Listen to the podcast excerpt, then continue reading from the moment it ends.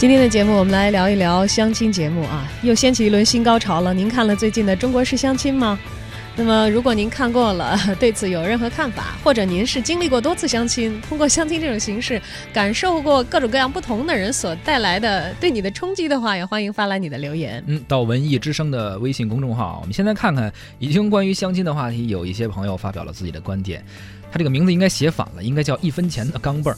说相亲节目多少也看过一些，但是有些觉得像嘉宾在展现自己。有时候我更愿意当综艺和娱乐节目来看。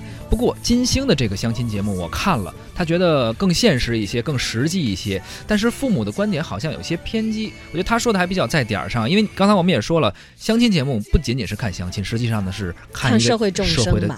一个镜子，但是他之所以觉得有些偏激，可能毕竟在电视上看找的那些人说的那些事儿，会有些典型性，有些夸张。对，会有专门的团队去找这样的人，你不够典型，不会让你上的，对吧？是是是。就像这位名叫“倩出没，请注意”的网友说的，他说：“最近我也在关注新形式的相亲节目，呃，有点像此前的选秀吧，估计挑人的时候还是得要博眼球才行。”他说：“我身边的朋友就有去报过名的，人家直接说。”你长相也没特色呀，你事业也一般，又没有感人的故事，观众没有兴趣，就拒绝了他这位朋友参加的欲望。是个硬伤，主要长得没特色，这不太好改。但凡是故事的话，可能有的节目还能编一编。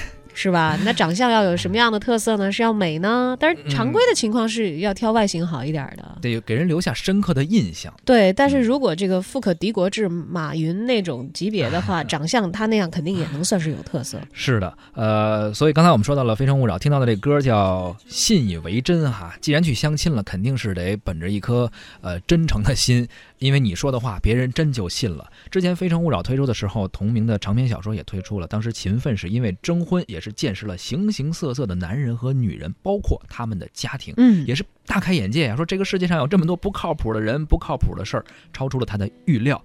呃，一辈子过的是平平淡淡的凡人生活，时不常的能够见点这种离奇的、刺激的事儿。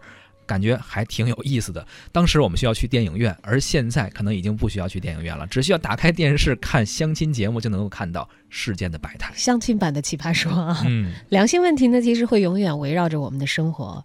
有更多关于男人、女人、家庭、婚恋的话题，其实是我们自身本来就很关心的。因为哪怕我们自己现在已经解决了个人婚恋的问题，那么成了孩子的父母之后。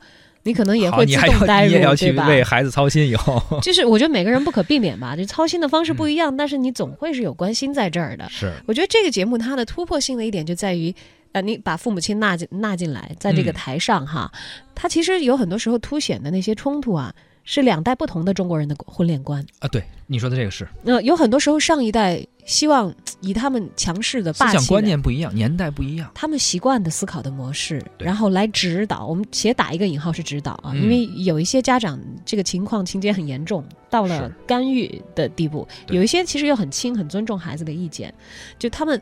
很愿意把自己的婚恋观套入到孩子即将要面对的人生的重大的选择当中。有很多时候，其实我们也还会发现很多的代际冲突出现在子女和父母中间。这个相亲节目其实它可能一层一层在展现嘛。它第一期抛出来，大家见识了很多那种。所谓奇葩婆婆啊，奇葩未来婆婆的这样的一些人设，但这可能还不是完全的全貌。就像它是分这个单独的男嘉宾场和女嘉宾场，男生版、女生版嘛。未来可能还有热闹的呢。之前我们看到的只是男生版，等于是男生家的呃爸爸妈妈出现了，家人出现了，未来女孩的家长也会出现。对，有优秀的人，有优秀的人，也有奇葩。就比如说有一期有一个很优秀的归国的博士。之前那个婆婆很强势的要求的一些条件，到了她这里就一一的软化了啊，是，就还是分人，对吧？我其实有的时候会在想，坐在电视机前的年轻的观众们，不知道在看了这个节目以后，会不会对自己的择偶啊，或者是在婚恋问题的时候处理的方式上会有所改变。